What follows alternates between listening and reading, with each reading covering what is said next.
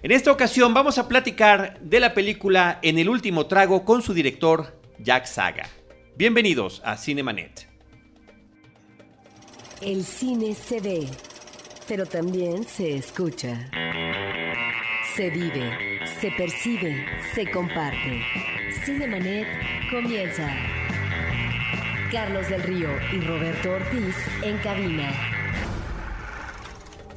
www.cinemanet.com.mx es nuestro portal, es un espacio dedicado al mundo cinematográfico. Yo soy Carlos del Río y saludo por supuesto a Roberto Ortiz. Carlos, con el gusto de hablar de una película y además con su director, con un repertorio actoral extraordinario que yo creo que queda para el registro de la historia del cine mexicano. Nos da muchísimo gusto darle la bienvenida a Jack Saga, director y guionista también de la película En el último trago. Jack, bienvenido. Muchas gracias, el gusto es mío. Eh, nosotros ya habíamos platicado de tu anterior película en el episodio 557, la cinta es Adiós Mundo Cruel. En esa ocasión nos acompañó tu hermano, Josie Saga, que es productor ejecutivo, me parece que de las dos películas, eh, también guionista. Así es. También trabaja en el guion y, y, el protagonista de la cinta, Carlos Alberto Orozco. Pero en esta ocasión de verdad que nos da mucho gusto saludarte, felicitarte por ese trabajo. La película se estrenó hace unos cuantos días, 50 copias en nuestro territorio, en algunos estados de la República y en la zona centro del país. Eh, nos platicabas antes de entrar a la grabación que había quedado en tercer lugar de las películas estrenadas en ese fin de semana. Bueno, de las que van del año mexicanas. Ah, de las que van del año mexicanas. Así es. Ok, bueno, pues es un estupendo, estupendo sí, es muy buen, dato. Sí, muy buen dato. Y bueno, Roberto, la película, como decías tú, con un reparto eh, de histriónico impresionante. Sí, porque tenemos actores veteranos del cine, de la televisión, de diferentes ámbitos genéricos, lo cual me llama mucho la atención, eso lo, nos lo tendrás que platicar, Jack.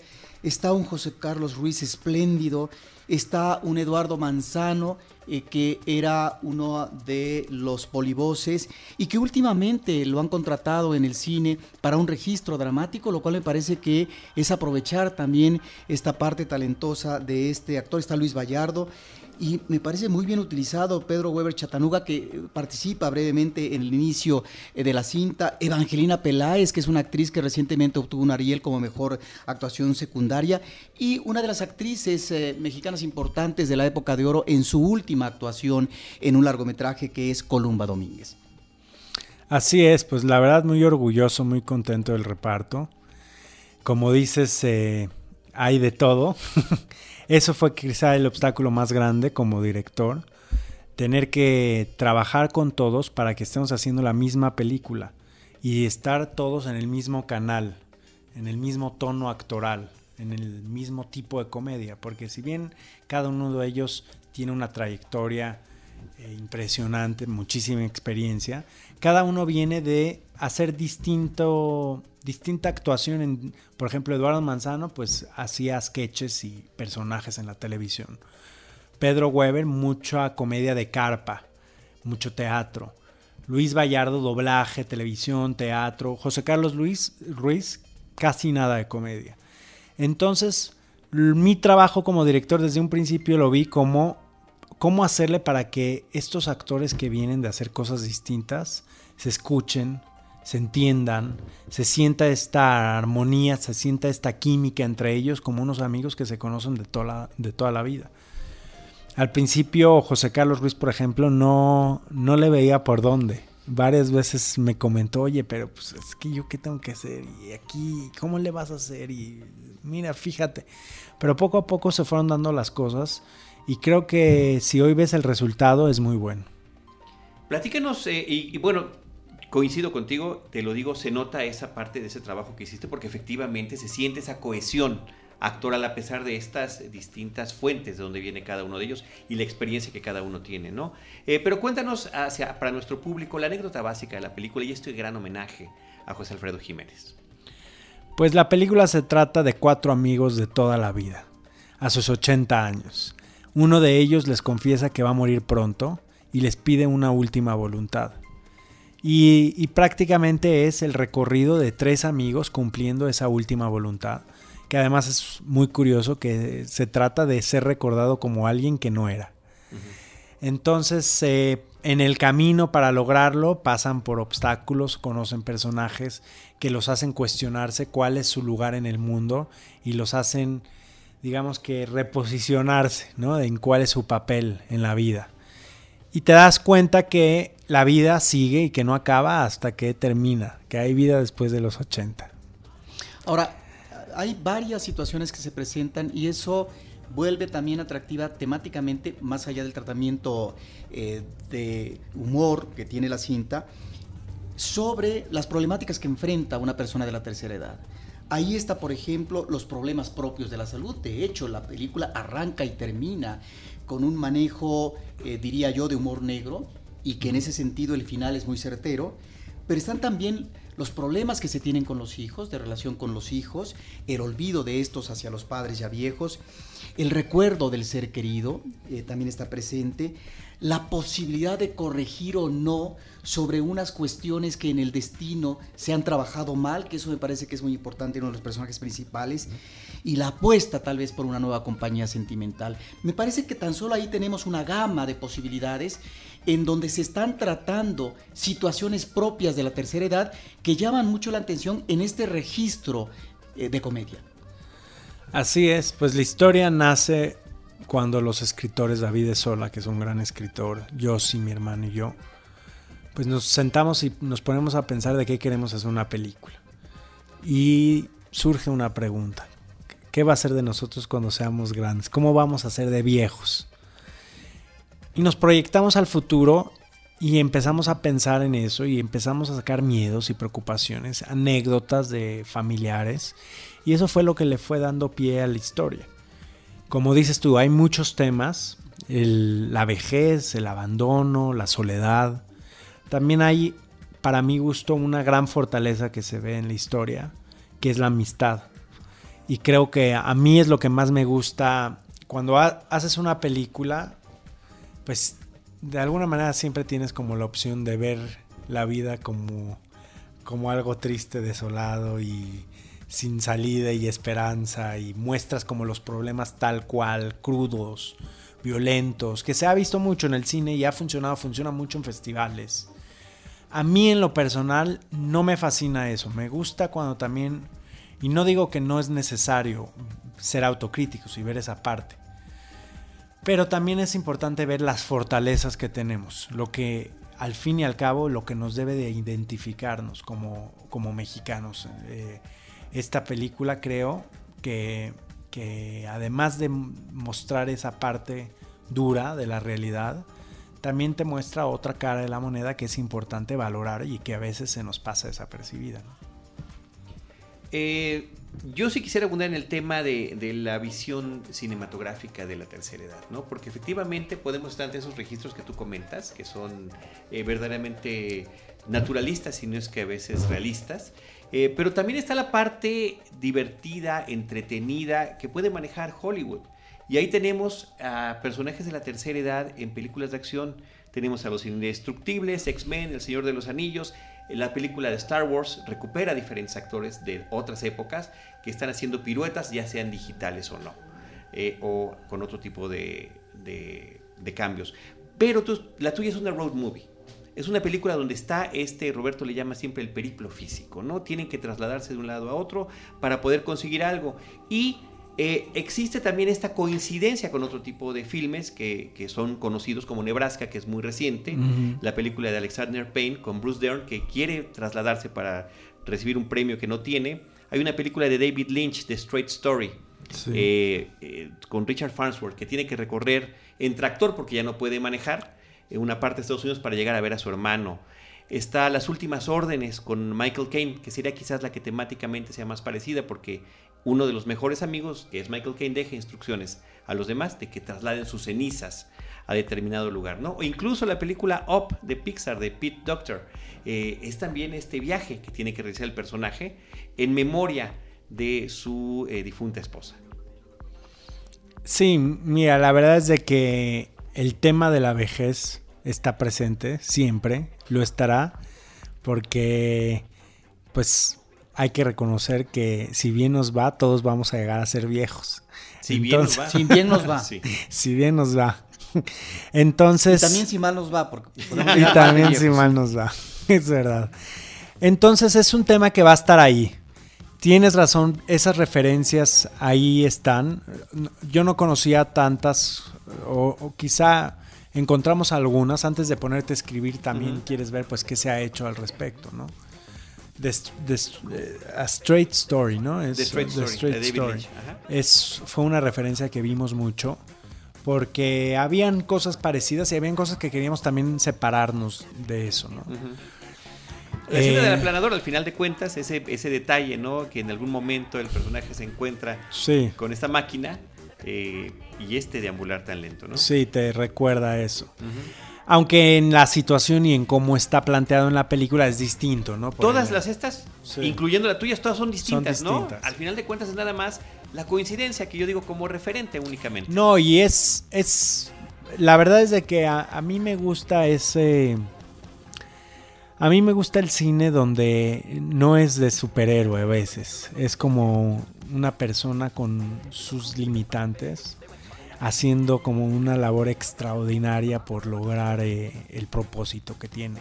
Con un viejo, con un adulto mayor, ahí está, ya detienes de entrada esos obstáculos, ¿no? Y, y un, un, poco fue eso que nos planteamos. ¿Cómo va a ser cuando ya no puede, cuando tu cuerpo ya no te responde igual? Cuando la memoria ya no te da, cuando eh, la, caminar es una odisea. Eh, eh, creo que eso es lo que en parte comparten todas estas historias. Uh -huh.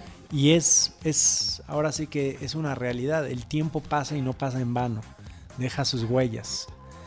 Y un poco eso es lo que, el reto también de la película. Porque, por ejemplo, el personaje principal de, de, en el último trago va en andadera, ¿no? Toda la película. Y dices, estamos acostumbrados también ya a ritmos tan rápidos donde dices, ¿cómo vas a hacer una película donde vas a seguir unos viejos, un road movie, además siguiéndolos en su andadera? Te vas a tardar toda la vida en recorrer esto.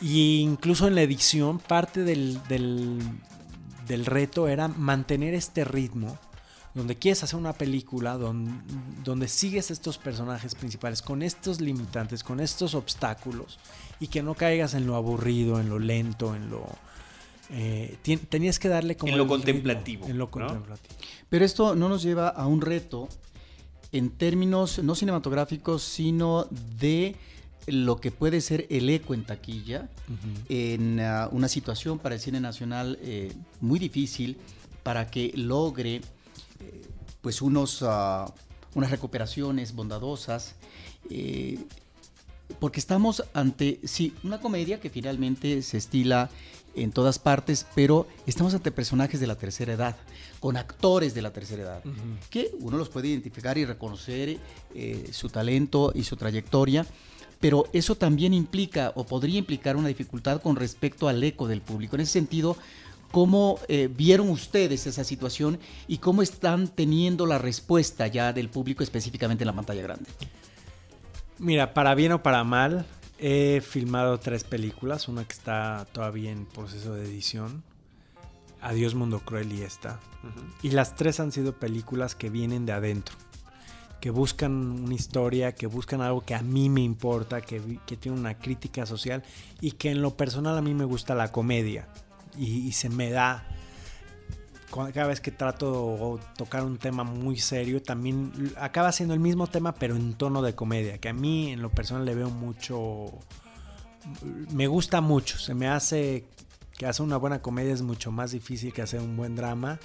Se me hace que es un arma muy filosa, que a pesar de que a veces en festivales la toman como una película de segunda clase, creo que una buena comedia es, es un arma muy filosa para decir algo que no te parece, que no estás de acuerdo, que te gustaría que fuera distinto. En mi caso, estas tres películas han sido así, vienen de adentro, vienen de una necesidad de querer decir algo. No nos hemos enfocado en el resultado comercial, en la taquilla, en, en qué. Y eso te digo para bien o para mal, porque eso también ha limitado mucho la distribución eh, en los primeros dos casos, ¿no? Desgraciadamente vivimos en una época donde eh, ya, ya, no se busca hacer buenas películas. Yo tenía como mi misión de siempre que era hagamos una buena película y luego veamos, primero escribamos una buena película, luego hagamos una buena película y luego va a venir, la gente va a venir, la distribución la tendrá porque pues, es una buena película. Así yo pensaba y conforme voy avanzando en esto, me voy dando cuenta que no necesariamente es verdad. Hay joyas, joyas. No estoy diciendo que yo las haya hecho, ojalá y las hubiera hecho. Pero hay joyas allá afuera que nunca llegan a México, nunca llegan a las pantallas. Y si llegan, llegan ahí desapercibidas, las ven tres personas y ya. Y desgraciadamente, conforme va avanzando, me voy dando cuenta que sí existe, no necesariamente por parte de los realizadores, sino por parte de exhibidores, de distribuidores, sí existe una diferencia en lo que ellos creen que es un cine comercial y un buen cine, ¿no? Y, luego, luego eh, marcan muy claro la diferencia y tienen muy claro como cuál es el mercado y, y, qué tipo de gente va al cine. Y si no cumples esas expectativas, no cumples esas necesidades que ellos las tienen como si fueran palomitas así, ya estás afectando la distribución de la película. Entonces, por una parte agradezco que hayan eh, fondos, estímulos, apoyos para hacer cine distinto, porque si no todo el cine que veríamos sería eh, comedias para adolescentes con temas sexuales así, eh, light, etcétera, etcétera.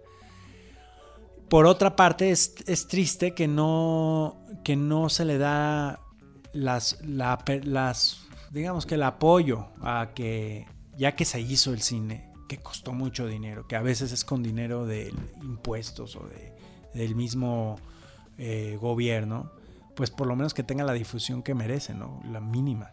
Es desafortunado que nos encontramos con este comentario, eh, película mexicana tras película mexicana que se estrena, porque realmente hay una disparidad real, ¿no? Y lo comentamos eh, frecuentemente aquí en este espacio, Jack, y lo reiteramos cada vez que sucede, ¿no? desde nuestra trinchera lo que podemos hacer es invitar a la gente a que acude a ver la película, que aproveche que esté en cartelera, que este es el momento eh, para ver una cinta como, como esta que tienes tuya. Gracias. Jack, el tema de José Alfredo, por favor, porque la película, el título de la película sale de, un fragmento de una canción, los diálogos salen de canciones de José Alfredo, eh, se escuchan las canciones. Y elementos, ¿no? Las recitan. bueno, el caballo, por ejemplo, nunca se menciona al caballo blanco que en un día domingo feliz arrancara, pero hoy lo vemos en un par de escenas en la película. Pues sí, mira, José Alfredo nace cuando se me acerca un amigo y me dice, conocí al hijo de José Alfredo y está emocionadísimo y José Alfredo y bueno, tú sabes, hay que hacer algo, una película. Y, y en ese momento nosotros estábamos trabajando en esto y la verdad es de que sí, no hay duda que José Alfredo eh, yo soy un gran admirador de José Alfredo, pero que además es ya parte eh, esencial, diría yo, de la historia y la cultura de este país. Y queríamos hacer algo con José Alfredo, no queríamos hacer una película de su vida, y pensamos que podíamos usar a José Alfredo como guía espiritual. Y literalmente es un guía espiritual de estos tres personajes. Pero ese elemento llegó después de que ya estaba confeccionada la historia sobre los No, al mismo tiempo, al mismo tiempo, mientras estábamos eh, trabajando la historia de los amigos, estábamos eh, llegó esto y empezamos a trabajarlo en conjunto. Eh, nos gusta mucho José Alfredo. Creíamos que era un una gran disparador, un gran guía, un hilo conductor y además un gran homenaje. Y pues fue como lo fuimos eh, tejiendo para que aparezca, como dices tú, aparece como un personaje dentro de la historia, un personaje que está y no está, como una especie de fantasma. Aparecen sus canciones, aparecen en elementos en la historia, no solo el caballo blanco, aparece eh, la roca en el camino, que la piedra en el camino, ¿no? Que, que no voy a contar mucho de la historia, pero y en diálogos. Y la verdad es que estamos muy contentos con el resultado. Creo que, se cumplió lo que se quería en un principio. Bueno, estamos ante un compositor que es ah, una de las figuras centrales eh, en la composición vernácula a propósito del sentimiento amoroso desgarrado, ¿no? Si alguien le canta a este sentimiento, pues es precisamente José Alfredo Jiménez, que se vincula con personajes de la tercera edad, que son personajes que ya van de salida y que por lo tanto, de acuerdo al planteamiento eh, de la cinta, están también enfrentando no solamente sus últimos días, sino cuestionando y viendo de qué manera reacomodan elementos para favorecer este tramo final de la vida. Y ahí es donde yo quisiera preguntarte sobre esta intencionalidad que se cubre en la cinta, manejándolo en el género de la comedia, con respecto a la melancolía, con respecto a la ironía y con respecto al humor negro que me parece que sí, en más de una ocasión es muy puntilloso, que me parece que es importante porque finalmente eh, está bien que se dé hasta la autoronía como lo vemos de manera tal vez mordaz en la escena final. Pues sí, todo lo que mencionas es algo que estuvo pensado desde que se empezó a escribir el guion, desde el concepto. Como dije, escribimos en equipo. Me gusta escribir en equipo porque creo que soy creyente de esto, de que dos cabezas piensan mejor que una. Y cuando estás escribiendo en equipo también te estás poniendo más pruebas uno al otro, ¿no? Con lo que está proponiendo y con lo que está lo que estás poniendo en la mesa. Entonces creo que el producto puede ser un producto mucho más confeccionado, mucho más probado. Em, nos gusta la comedia. Entonces cuando hablamos de un tema, por más serio que sea, y hemos hablado de, o sea, tenemos cosas que hemos escrito de, de cosas que son tristísimas y desgarradoras y así, pero de pronto empieza a salir como la comedia, consciente o inconscientemente. Entonces, eh, yo creo que no hay que luchar contra eso, al revés, hay que abrazarlo y hay que, eh, creo que es un gran don y un gran talento poder eh, escribir así. Y, en este caso, creo que se conjunta muy bonito porque es una mezcla de géneros. Está eh, la parte dramática, la parte seria, está mezclado con comedia. Realmente si, si tú entras a una de las salas, ahí está constantemente la risa de la audiencia, una tras otra, desde el principio hasta el final. Y balancear esas dos, estar como en la línea, era nuestra, nuestro objetivo, ¿no? Luego está como también este como sentido de sobrenatural, ¿no? De, fantasía. Sí, muy bien utilizado de verdad también, muy simpático, es una grata sorpresa también en la película porque se utiliza de distintas maneras en distintos momentos. Y para nosotros era primero como hacerle un hacerle justicia a la realidad de los personajes, porque para mí los personajes eran personajes que estaban entre la vida y la muerte, que ya estaban entre, ya en esta última etapa donde ya quién sabe en dónde estás, y queríamos un poco transmitir eso así.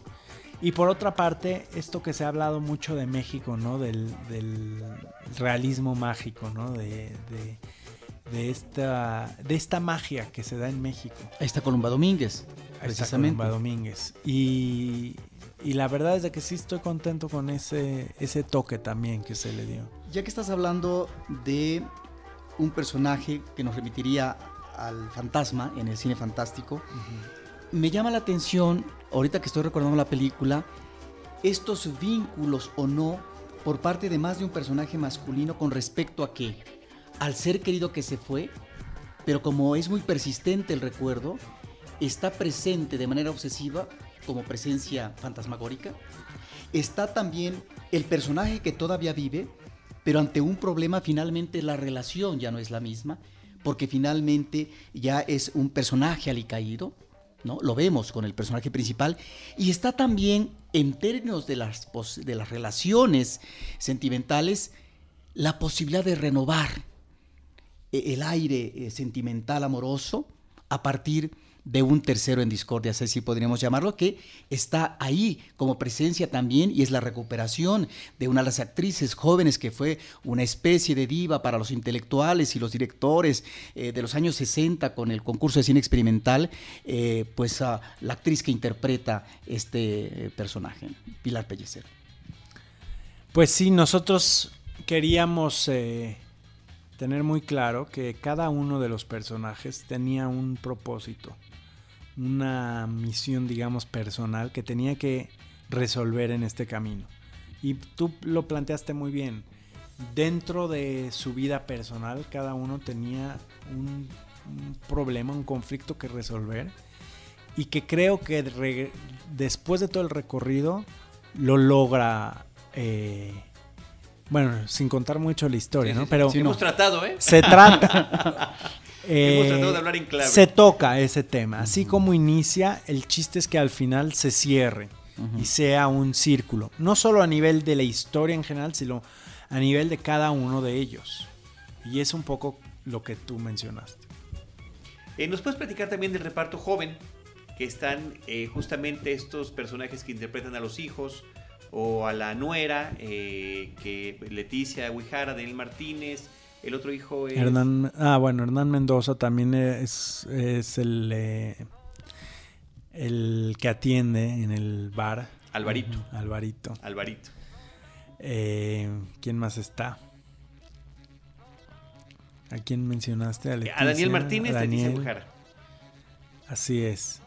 Pues eh, es como dices tú, la segunda generación, ¿no? De eh, los hijos.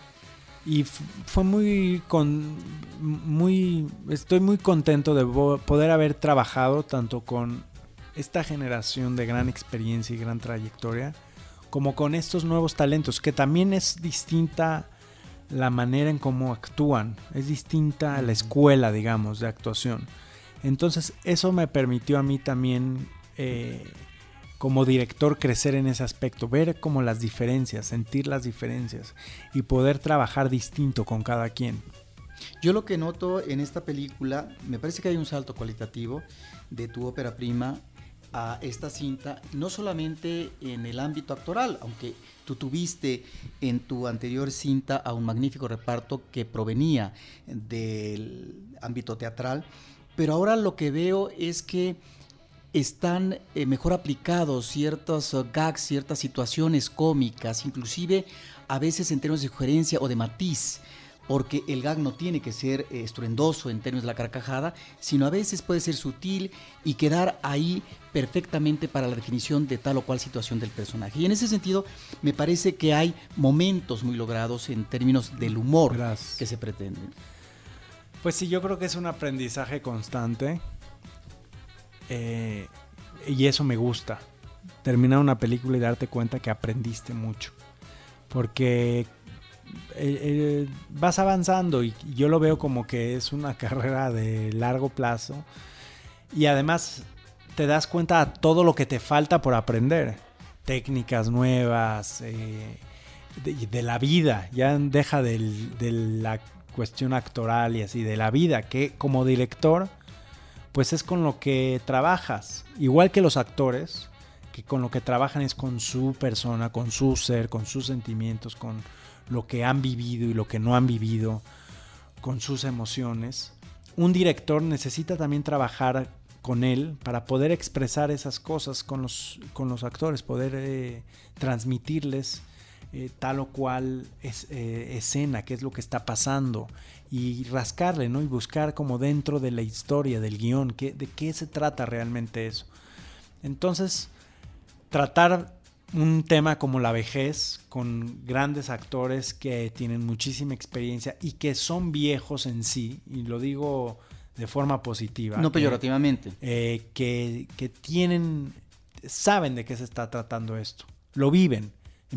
Si no ellos directamente y, en distintos niveles, con la gente alrededor de ellos. Y poder platicar de esos temas y poder como que, ahora sí que quitarse las máscaras y, ir analizando la historia con ellos es un gran aprendizaje personal, además de lo que puedes aprender en técnica y, en dirección. ¿Y esto te convence que la comedia es el género que tú quieres seguir manejando? Pues a mí lo que me convence es que estamos hechos de historias y que las historias tienen un poder impresionante en uno y en la sociedad.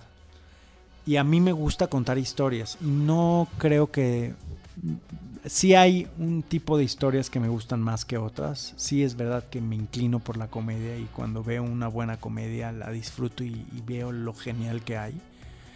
Pero también veo positivo otras, otros géneros, ¿no? Y otros, por ejemplo, ahora estamos trabajando en una película de terror que yo jamás hubiera pensado que... ¿La que, la que estás en proceso de edición? No, no, otra. El La que estoy en proceso de edición es una comedia también, también de David de Sola, con José Carlos Ruiz también. Y son dos personajes, un joven y un viejo en una bodega.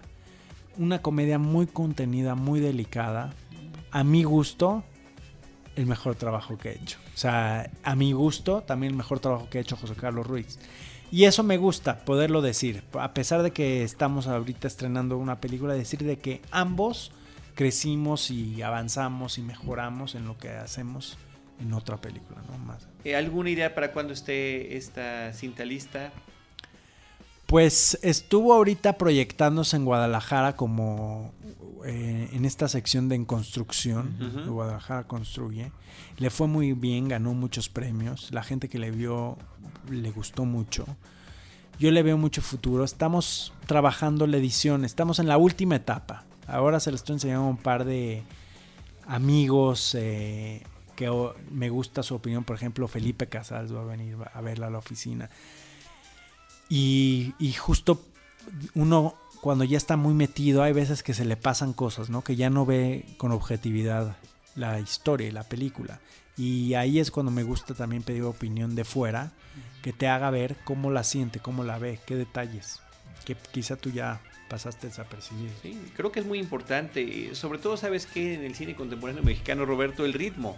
O sea, de El repente ritmo. tenemos ya la técnica, tenemos la fotografía, tenemos las actuaciones, tenemos tal o cual cosa y de repente en las historias lo que está fallando es el ritmo, que también es algo que se tiene que trabajar. No nada más el guion, sino de qué manera eh, transcurren las cosas. Me parece que en el caso en el último trago, además de lo emotivo que resulta la historia, de lo divertido que resulta de este humor negro, de estos guiños, de esta suerte de realismo mágico, como le llamas, también tiene un ritmo que funciona, a pesar de que efectivamente, como decías desde el principio, estamos viendo estos personajes de la tercera edad moviéndose a esa velocidad. Entonces es algo que hay que apreciar, es algo que hay que aplaudir, es algo que hay que comentar de nuestra parte, Roberto, y bueno, pues seguir invitando a la gente a que asista a verla. Jack, eh, la película está en, redes sociales, eh, página de internet. Sí, hay una página de internet en elultimotrago.com Ujú. y si la ven todavía esta semana, me parece que hay cortesías 2x1 en la página. Ok. Hay eh, Facebook, hay Twitter y pues vale la pena verla en cines. Yo creo que, que se van a llevar una muy grata sorpresa. Muy bien. Roberto. Pues ah, ahí está, una película mexicana que hay que ver y que lo importante es que tuvo eh, como buena presencia del público el fin de semana, que siempre eso es ah, definitivo, es crucial. A veces es alentador, a veces eh, puede ser una estocada fatal, pero en este caso la película va funcionando, como tú mencionas, que es ah, um, algo que hay que destacar e invitar al público a que vea no solamente cine mexicano, sino que vea una comedia que por otra parte es realmente un homenaje, un reconocimiento que ahí queda patentizado de un cineasta joven hacia lo que es una generación. Bueno, hablamos de dos generaciones, pero a mí me parece que es importante destacar esta generación veterana, ¿no? Que se incorpora en una cinta que es una comedia y que en ese sentido me parece que es eh, muy elocuente y aplaudible. ¿Alguna cuestión adicional que quieras decir, Jack? Pues un poco esto que dices, eh, la película toca un tema universal de cierta manera, eh, muy humano. Se ha pasado en festivales en varias partes del mundo y, y lo reciben muy bien. En la India, en Alemania, en España, en eh, Brasil, en Argentina. Pero yo creo que nadie la va a gozar igual que la audiencia mexicana. Porque hay detalles que solo un mexicano va a entender y hay detalles que también solo un conocedor de José Alfredo va a entender. Sí, seguro. Pero entonces eh, creo que este es un ejemplo de una película mexicana que la verdad se hizo para, para la audiencia mexicana. Por eso vale la pena verse. No, no nada más es porque la producción se filmó en México, el director es mexicano, los actores son mexicanos. La misma historia es una historia que eh, recupera, digamos, eh, parte de la cultura nacional y que es una historia hecha para que la gocen los mexicanos. De la historia nacional, de la cultura popular y también de la realidad, que es algo que me llama la atención. No abusa del cliché. Eh, se menciona, por ejemplo, el narcotráfico. Sí, sí, pero no como si fuera un subtema. Y están todos estos elementos de las letras de las canciones de José Alfredo que finalmente nos están remitiendo a una forma de ser, de sentir y de manejar el sentimiento humano. Una última pregunta, ¿por qué la voz doblada de Joaquín Cosío? Porque, mira, si me preguntas a mí, ya aquí entre nos, quizá la parte menos lograda de la película es esa... Presencia. Esa, sí. Eh, quizá no, no me convenció de todo la voz y pensamos que doblándola le iba a dar más, eh, más fuerza. Eh, teníamos también dudas de que gente que la había visto en España, por ejemplo, no entendía bien lo que, como, lo que, no, no entendía las palabras, no, no estaban tan claras. Y de ahí también se tomó la decisión de, de doblar al final el personaje. Muy bien. Jack, este, muchísimas gracias. Muchas gracias. Eh, nosotros desde Cinemanet eh, agradecemos a todos ustedes que nos hayan escuchado a nombre de nuestra productora Paulina Villavicencio. Los invitamos también a que estén al pendiente de Cinemanet en redes sociales, arroba Cinemanet en Twitter, eh, 850 mil cinéfilos ya estamos ahí vinculados, facebook.com diagonal Cinemanet, Cinemanet 1 en YouTube. Eh, lo que trabajamos también en efecto noticias los viernes en vivo y por supuesto eh, la columna vertebral de este proyecto que es el podcast en www.cinemanet.com.mx. En cualquiera de estos espacios nosotros les estaremos esperando con cine, cine y más cine.